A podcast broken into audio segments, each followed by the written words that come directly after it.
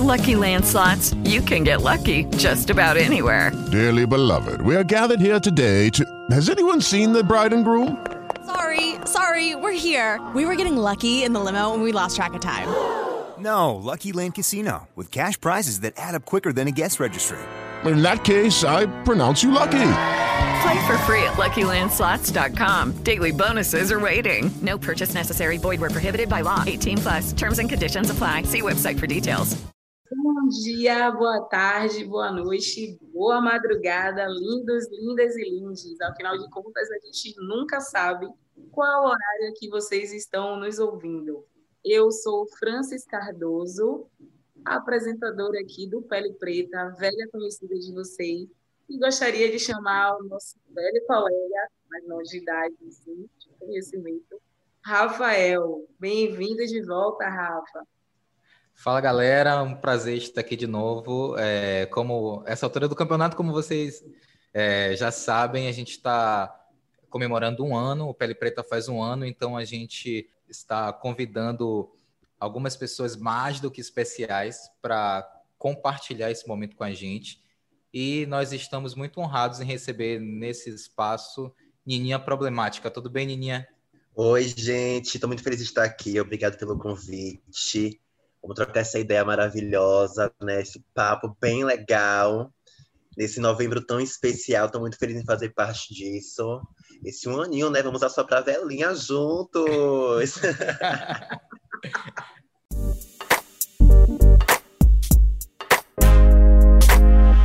Nininha Problemática é uma cantora e drag queen de Salvador, do bairro de 7 de Abril.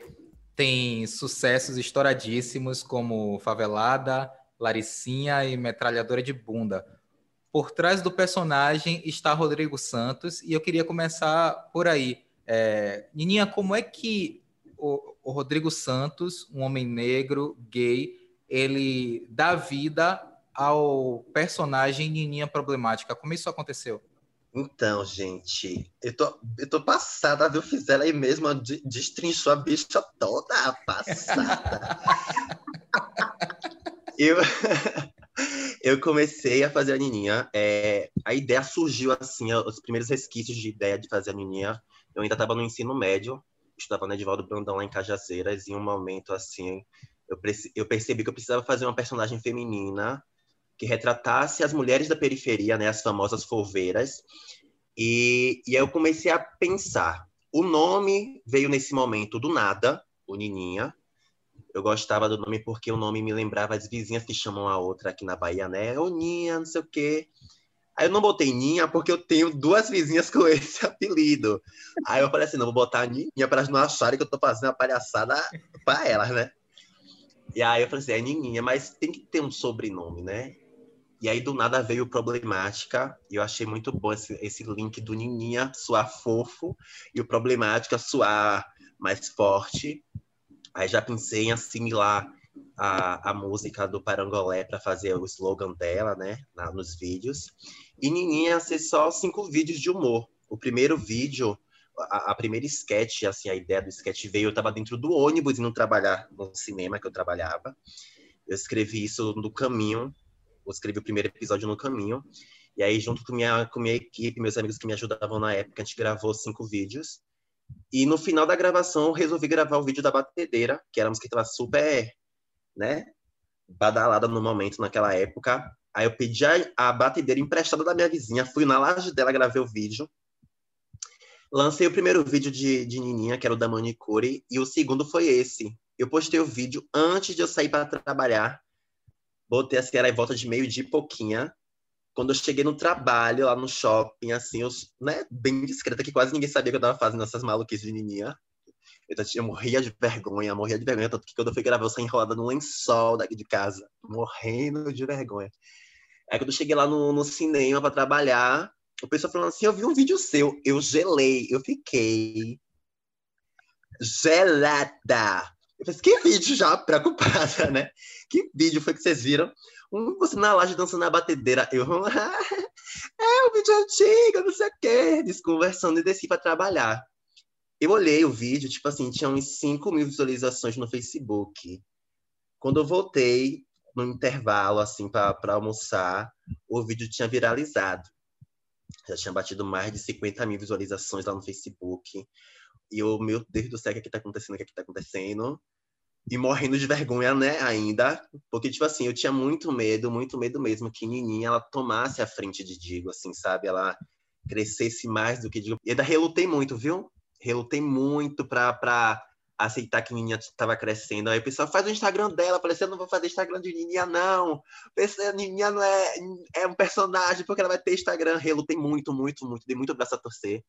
Mas, graças a Deus, eu pensei melhor e aí foi babado. Acaba que ele que você já respondeu aí várias várias questões e É que eu só eu, só, falo igual a nega do leite, Fran. Completíssima ou completíssima. eu acho que esse é, uma, é, uma, é, um, é um assunto pouco tratado, né, Nininha? E aí eu queria que você falasse um pouquinho sobre como você se define e como é que isso soa no ouvido das outras pessoas, se te chamam de Rodrigo, de Nininha, como é que funciona isso para você? É, foi é, justamente linkando com o que estava acontecendo.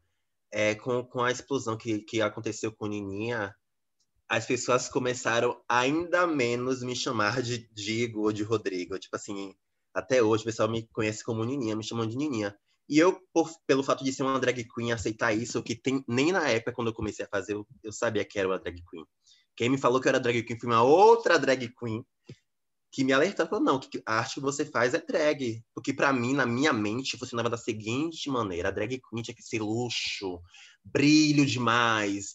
E ela foi me desconstruindo dessa, dessa questão. Eu falei assim, não, drag queen é uma personagem que você faz e tem várias vertentes, tem várias coisas tal. O que você faz é um lado mais periférico e tal. Eu falei, então tá bom, se você está dizendo que eu sou drag queen, vou aceitar isso, tomar esse título para mim e trabalhar um pouco mais, né? Aí foi quando eu comecei a fazer, fazer, fazer, fazer. E a, todas as drag queens, elas nunca são chamadas pelo nome de, de boff, né? Sempre o nome da personagem. E no, comigo não seria diferente. Ainda mais nessa geração de internet e tal, que as pessoas nunca se chamam pelo nome, sim pelo arroba, né? e aí, sou Nininha aqui de noite, no claro, de peruca, sem peruca, as pessoas me chamam de Nininha. Até as crianças da minha rua já pararam de me chamar de Digo me chamam mais de Nininha, mas sempre com muito respeito, com muita empatia, assim, sabe? E eu gosto muito, eu acho, hoje eu entendo o trabalho que eu faço, hoje eu entendo o impacto que minha arte causa nas vidas das pessoas, o impacto cultural que ela causa na Bahia. É, eu não entendia isso até pouquíssimo tempo, eu não entendia a, a grandeza do meu trabalho, eu não entendia nada disso. Para mim, a ficha nunca tinha caído, sabe? Pelo fato de eu não ter autoestima isso é negado para a gente desde sempre. Então, nunca achei que meu trabalho era bom, nunca achei que meu trabalho tinha qualidade, mesmo fazendo, mesmo as pessoas me dizendo, mesmo pessoas importantes me dizendo. Eu nunca acreditei, eu sempre achava que era para não me ver triste, eu sempre achava que era para não não me deixar com a autoestima mais baixa ainda, só para me, sabe? Eu nunca achei. Hoje, de, nessa a ficha, gente, só caiu mesmo nessa pandemia, quando eu tive tempo de raciocinar, depois de passar por, por um momento bem difícil na minha carreira, assim, eu entendi o impacto que ela, que minha arte causa, e é, foi isso que me fez sair do fundo do poço que eu tava nessa quarentena, e entender e fazer com muito mais amor, com muito mais vontade, entregar um trabalho com mais qualidade, e focando sempre em, em, em representar pessoas e dar voz a pessoas também.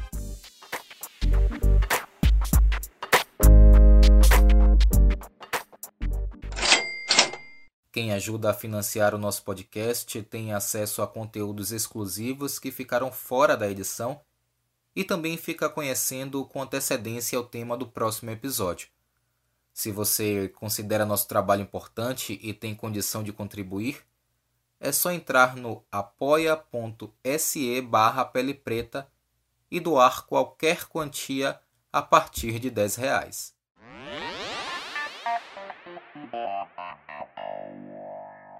Você, durante essa pandemia, você apagou todas as fotos né, do, seu, do seu Instagram. Você chegou a gravar um vídeo, né, falando que tinha é, é, acabado tudo, né, que tudo estava encerrado. E o seu retorno às redes sociais só aconteceu uh, no mês passado, aqui em outubro. Uhum. Então, eu gostaria que você falasse, né, assim, o, que, o, que foi que, o que foi que aconteceu? Por qual situação que você passou que é, te fez é, ficar tão para baixo, né? E como você fez para, como você mesmo acabou de dizer, sair do fundo do poço? Tá. Ó, aconteceu, eu, aconteceu que eu não estava feliz, né? Não estava feliz há muito tempo já. Eu estava fazendo as coisas assim por obrigação, praticamente forçado. Não estava tendo fazendo as coisas mais por amor, sabe? É, e a gente que entra acaba entrando nesse meio de, de ser artista, no meio da mídia. Eu quando cheguei assim, eu queria mudar uma coisa que não dependia só de mim, né? Eu queria que as pessoas fossem mais unidas, eu queria que as pessoas se ajudassem, eu queria ajudar todo mundo. Mas nas, nas primeiras oportunidades eu era apunhalado, eu puxava o meu tapete, é, eu sempre estava nos lugares assim de graça e aí ninguém queria pagar um valor. Aí quando eu falava um valor, ultimamente queria falar um valor, as pessoas estavam dizendo que estava caro, tipo assim, um, valor mínimo, sabe? As pessoas achavam que estava caro, estava passando por muita dificuldade. É, enfim, são coisas que eu não posso nem entrar tanto em detalhe por conta de um contrato que eu tenho, né, de praticamente de ser silenciada. Mas é isso, tipo assim, eu fui me decepcionando, me decepcionando, fui sendo forçada a fazer coisas que eu não queria fazer, é... e acabei ficando muito, muito, muito, muito, muito triste, sem vontade de fazer nada. E as pessoas, e minha ficha só caiu mesmo quando uma seguidora mandou mensagem para mim, falando que ela não estava vendo mais brilho no meu olhar, perguntando o que estava acontecendo. E aí minha vida profissional tava um inferno, minha vida pessoal tava um inferno. E aí eu peguei, dei uma pausa, parei. E aí com os meus amigos, que hoje é minha equipe, que também está comigo desde a época que eu vendia geladinho na, no carnaval, me deram, respeitaram o meu tempo, respeitaram o meu momento. E aí a gente foi pegando as coisas assim, falou, quando eu cheguei para eles e falei, olha, eu tô pronta para recomeçar então eles falaram, então vamos lá recomeçar. E aí a gente foi pensando, sabe? Eu usei o áudio para movimentar. Aquele áudio não era um áudio recente. Eu peguei e falei assim, vamos usar ele a nosso favor. Vamos usar o mal ao nosso favor. E vamos soltar na, na, na mídia esse áudio no, quando eu estivesse pronta. Aí a gente ficou um mês trabalhando, fazendo fotos boas, produzindo coisas legais é, planejando esse projeto que está na rua agora, que é o Abusada, sabe? Com profissionais incríveis. E aí, quando eu estive pronta, a gente pegou e voltou movimentando tudo, mostrando um trabalho muito mais polido, com fotos de muita qualidade, sabe? Acho assim, as pessoas estão percebendo a diferença de, de, de conteúdo que eu estou oferecendo, de, de música que eu estou oferecendo. E repetindo a palavra que Jojo falou, o, o passado é um lugar de. Como é, meu Deus do céu? O passado é um lugar de referência, mas não de permanência. Então, eu vou pegar o meu passado, esses momentos de dificuldade que eu passei, entender que eu não posso confiar em todo mundo, que eu não posso ser com os dentes abertos para todo mundo, mas sempre com os meus pés no chão e procurando sempre minha melhora. Quem me fez mal, que a vida cobre. Não, vai, não sou eu que vou cobrar nada de ninguém, não sou eu que vou cobrar nada. A vida cobra. Eu vou continuar fazendo o meu trabalho, com os meus pés no chão e fortalecendo o que me fortalece. E o resto é resto, e é isso aí, o passado fica lá atrás. Adorei essa frase que você trouxe da Jojo. Me lembra muito uma outra frase que eu já falei aqui também, é, que eu aprendi com a professora Catiúcia, que ela fala que o futuro é ancestral, que é para a gente não esquecer, né, de onde a gente veio. Eu estou com a voz até um pouco embargada, porque o que você falou me emocionou. É, porque é um processo muito recorrente a gente já conversou com alguns outros artistas e a gente gravou um episódio falando sobre essa questão da saúde mental e do quão é difícil nós, pessoas pretas, é, nos mantermos com a saúde mental em dias, já que a gente não tem uma educação de cuidar dos nossos corpos, das nossas mentes, dos nossos espíritos.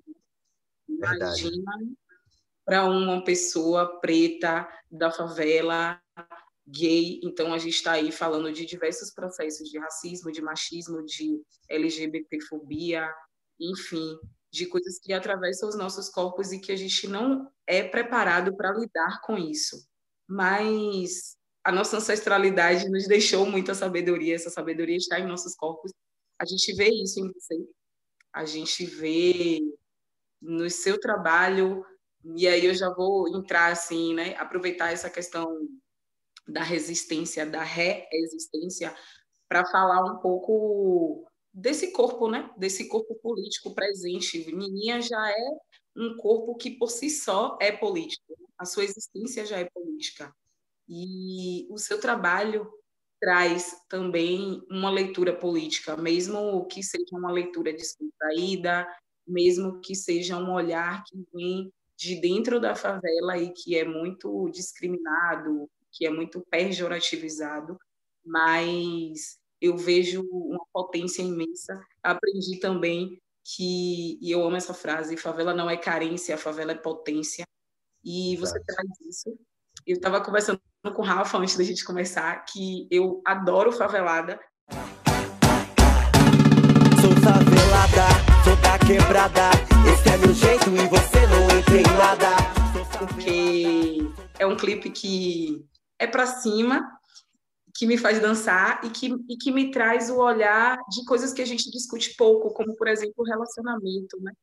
Você traz ali é, toda uma situação é, engraçada e, ao mesmo tempo, que nos faz pensar. Então, eu queria que você falasse um pouco desse, desse trabalho político mesmo, dentro dos seus projetos, dentro da sua arte, como esse corpo político de linha problemática é, atravessa ou perpassa é, pela arte, transmitindo tudo aquilo, toda a sua sabedoria através de um produto muito muito palatável, muito acessível, desde as crianças até as pessoas mais velhas. Então, eu queria que você falasse um pouco disso e eu estou muito feliz com o seu retorno, inclusive. É um retorno fenomenal. A gente precisa de você. Eu estou muito feliz com, esse, com essa nova etapa. Eu não, eu não posso mentir, sabe? Porque hoje é, tudo isso foi causado na, realmente assim. É até clichê falar sobre isso, mas pessoas brancas elas fodem com a vida do preto assim, até que indiretamente, porque elas não têm a noção que a cor dela já é uma grande passabilidade para ela fazer coisas assim que para elas são super normais e naturais, sabe? É... Enfim, hoje minha equipe é toda formada por pessoas pretas e LGBTs, toda meu fotógrafo, o meu diretor de arte, a minha produtora geral, o meu design, são todas pessoas pretas LGBTs que estão nos entregando um trabalho assim foda, sabe? Porque até isso é questionado. Até isso é questionado. Se é, se é de qualidade, se, se faz bem, se faz direito. A gente está tirando leite de pedra, gente. Você não está entendendo. A gente não tem um real no bolso. Um real. A gente está fazendo tudo assim por vontade de querer fazer acontecer é, como você falou, de alcançar pessoas, alcançar crianças e idosos, até eu me surpreendi nessa trajetória, sabe? Eu vinha observando que as crianças se emocionavam ao me ver, que as que mulheres me paravam para falar que a mãe adorava os meus vídeos e eu ficava tipo assim me perguntando, pô, aquela geração tá tá consumindo isso, um, um viado preto de peruca fazendo uma humor, estão consumindo isso mesmo hoje. Ela fala, ela te ama, ela te ama, ela adora você, as crianças, né? Que normalmente as pessoas costumam dizer que as crianças não mentem, tipo, ver aquele sentimento de emoção, de estar tá me vendo, de pedir uma foto, de querer um abraço, e um abraço bem sincero, isso sem dúvidas nenhuma, acho que meu olho chega gente de lágrima, é, alimenta, sabe, na, dentro de mim alimenta dentro de mim aquela, aquela vontade de viver, porque assim, eu, eu dei uma entrevista recentemente que, que perguntou assim, qual era o meu sonho, eu falei assim, eu eu tô vivendo um sonho, sabe? Eu não estou realizado financeiramente, mas eu como artista estou estou realizado, estou vivendo um sonho, porque desde criança eu me via fazendo arte, eu fazia arte desde pequeno, mas eu estou vivendo um sonho, porque eu estou tocando pessoas. Eu quero quando vir as próximas gerações me ter como referência, eu quero que quando venham as próximas gerações, olhem para o passado e lembrem de mim, como hoje a gente lembra de Lacraia, como a gente lembra de Jorge Lafon, sabe? Como a gente lembra de Léo Crete, que mesmo viva, mas ela fez muita coisa no, no, no, cenário nacional, no cenário da Bahia, por ser uma mulher trans, está em cima do palco. E hoje, se você parar para ouvir o que Léo Crete falava nas músicas, nos, nos versos dela, é muito atual. É muito atual cada verso que ela fala é algo muito atual, é muito presente. Então era coisa que ela fazia o quê? Há 15 anos atrás, sabe? Quando não era nem discutível, não era nem botado na mesa esses assuntos. É isso que eu quero, sabe? Eu quero que as pessoas depois olhem para mim lá na frente e olha e fala assim, é possível chegar lá. Porque ele saiu do nada, ele saiu de lá do 7 de abril, de uma rua que malmente tinha saneamento básico, que a rua era barro, sabe? Que quando chovia alagava de ver os vizinhos desesperados. Ele saiu do nada, sem um curso, porque não tinha nem dinheiro para um curso, sabe? Eu quero que as pessoas acreditem no potencial delas, porque sempre falam que na favela só tem ladrão, mas não tem não, gente, não é só isso. Não é só isso. Sabe, a gente tem artistas incríveis, temos advogados incríveis, temos repórteres, jornalistas incríveis, sabe? Esteticistas incríveis. E muitas das vezes autodidatas, porque não tem nem oportunidade de estudar. Aprende olhando, aprende porque a avó ensinou a fazer uma trança no cabelo, sabe? Aprende a vender porque a mãe era vendedora de porta em porta, sabe? É autodidata. As coisas são negadas pra gente desde muito pequeno. Entende? E essa, essa é a minha vontade. Eu não quero mais saber de números e, e recordes. Eu quero tocar pessoas. Eu quero que as pessoas olhem para as minhas, ouçam as minhas músicas e se sintam representadas. Sabe? Só isso mesmo que eu quero.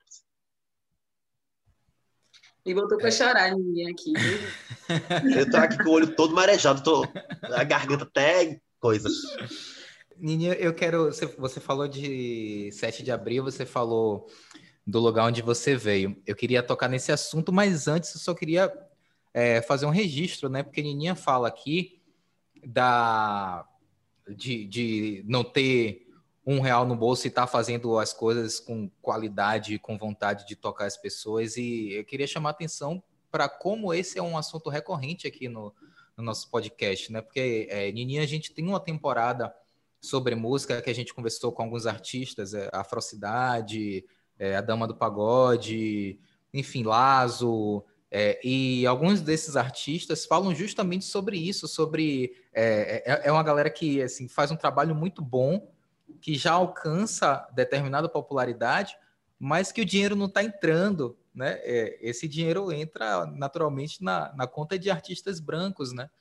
Uhum. e, e, essa galera, essa galera preta que está produzindo é, com muita qualidade, com uma estética e uma identidade muito forte é, da, da música atual na Bahia e assim é para a grana entrar ainda é um sufoco. Então, assim, eu só queria fazer esse registro pegando esse gancho que, que a Nininha falou. Mas sobre 7 de abril, é, você você cresceu lá, né, Nininha? É, e, e uma, é uma coisa muito legal porque a gente vê muito nos seus trabalhos uma estética é, é uma estética característica da favela, né? Você vê corpos negros, você vê pessoas negras, você, você de fato reconhece aquele espaço favelado de Salvador, né? E eu queria que você falasse um pouquinho sobre essa característica do seu trabalho que a gente pode ver em Metralhadora de Bunda, na própria Favelada, que a gente pode ver em Laricinha também, que é uma música é, super animada, né? Que é, não tem é, aquele conteúdo político como tem na, na favelada ou na metralhadora de bunda, mas que tá ali a estética da favela. Eu queria que você falasse. Mas o pior é que Laricinha também tem uma, uma questão política sobre corpos. Quando você vê um lava-jato nos filmes americanos, você só vê mulheres seminuas com os peitos aparecendo. E a gente quis mudar isso, a gente quis botar homens seminus, mostrando mesmo o corpo, explorando mesmo o corpo e mostrando que a dona do Lava Jato era uma bicha preta e que as mulheres desejadas, as bichas, eram, eram os viados. Eu e Miguela. Gente, Entendeu? Bem, todo mundo precisa assistir esse clipe, é maravilhoso. É, é particularmente, particularmente é, é, a minha música e o meu clipe favorito.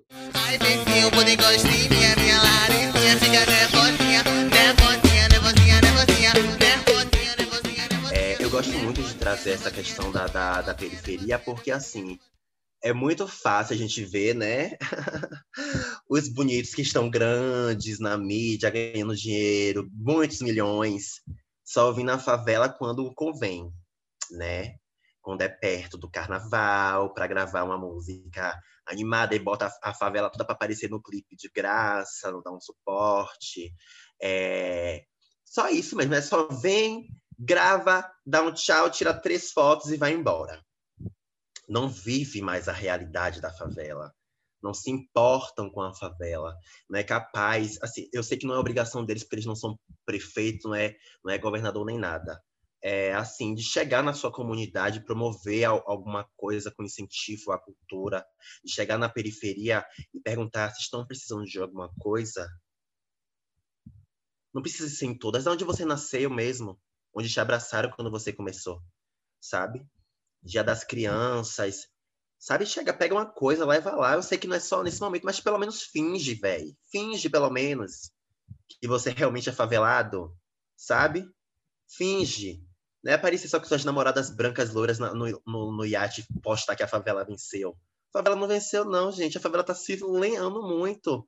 Sendo colocados um contra o outro por um sistema assim que, que mata a gente que mata muita gente. Eles não, a poli, não é só a polícia não que vem para matar não. Eles fazem a gente se matar. Esse negócio de facção é uma loucura.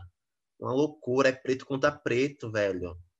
Sabe, destruindo famílias, dizimando a gente. Eu vi eu vi, eu vi todos os meus amigos morrer, gente todos da época da creche, que eu tinha muita aproximação. Todos morreram. Todos. Eu vi os corpos estirados. Já cansei de abrir a porta da minha casa e ver rastro de sangue dos corpos sendo arrastados.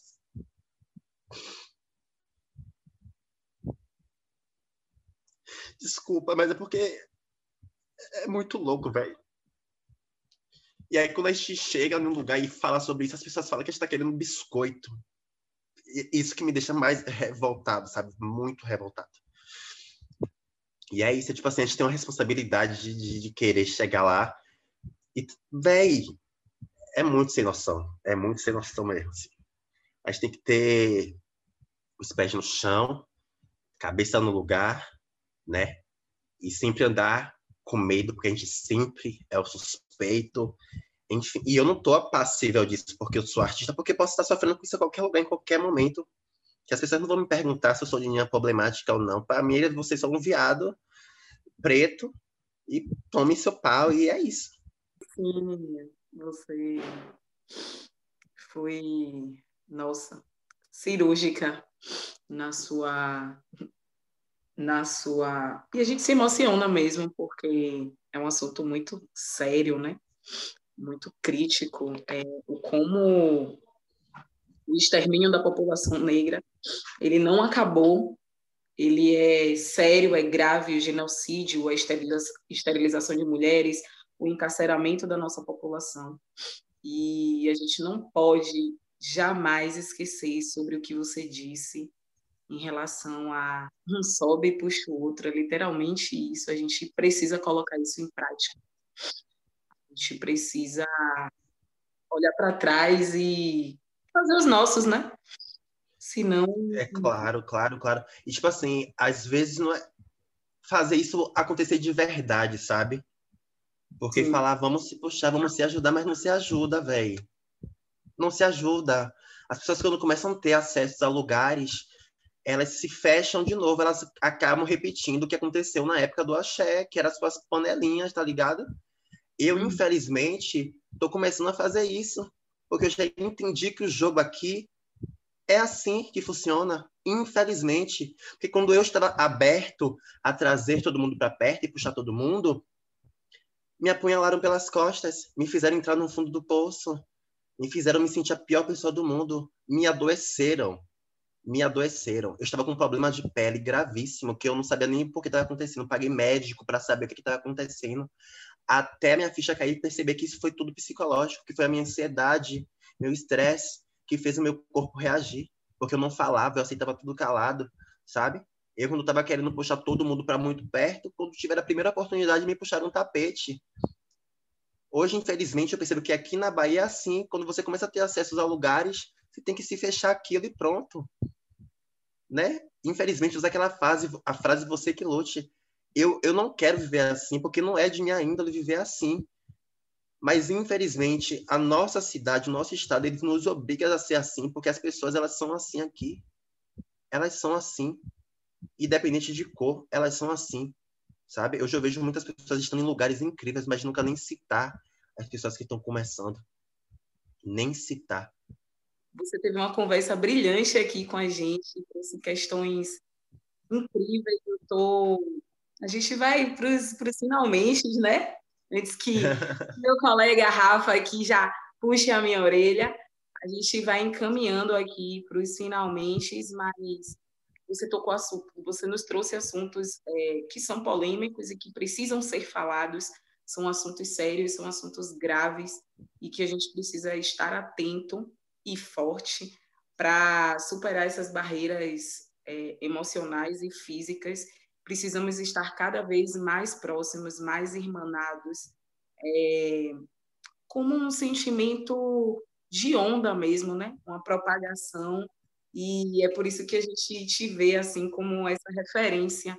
É muito importante a responsabilidade você ter a noção da responsabilidade de ocupar esse espaço e você faz isso com uma magnitude, com uma simplicidade, com uma humildade incrível eu só tenho a te agradecer é, por essa conversa, por essa lucidez, por todas as palavras aqui, pela emoção, por nos chamar à realidade e por nos mostrar que a gente ainda tem muito trabalho pela frente, né? A gente ainda tem muita coisa para fazer, para fazer com que os nossos irmãos e irmãs acordem e percebam que eles precisam estar do lado negro da força. Obrigado pelo carinho, pelo convite. Estou muito feliz de estar aqui com vocês. Muito feliz mesmo, muito feliz. É, queria convidar vocês que estão ouvindo aí também em casa, no rádio, no trabalho. É, tô com um projeto novo na rua, né, que é o projeto Abusada, que são quatro músicas que saíram até dezembro, tá? Que é uma mistura de ritmos é, do norte e nordeste do país. Eu quis sair um pouquinho da minha zona de conforto, do pagodão, né? Eu estou trabalhando com profissionais incríveis nesse projeto. Quero muito que vocês escutem.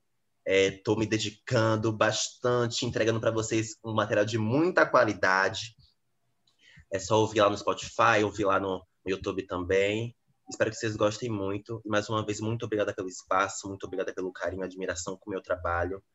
É, o primeiro, o primeiro single do Abusada já tá, já tá na pista, viu? Quebradeira Braba, então galera pode, pode procurar no, e... na, no, no, seu streaming, Isso. no YouTube. E vai sair agora, é, saiu agora dia qual é o nome? Ó, Abusada vai sair agora dia 13 de novembro.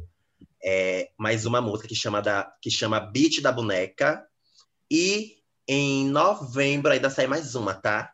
É, só reforçando novamente os nossos agradecimentos. Eu adorei é, participar desse episódio. E é isso aí. Valeu, galera. Muito obrigado pela companhia de sempre. E até a próxima. Até a próxima, galera. Tchau, tchau. Beijo, gente.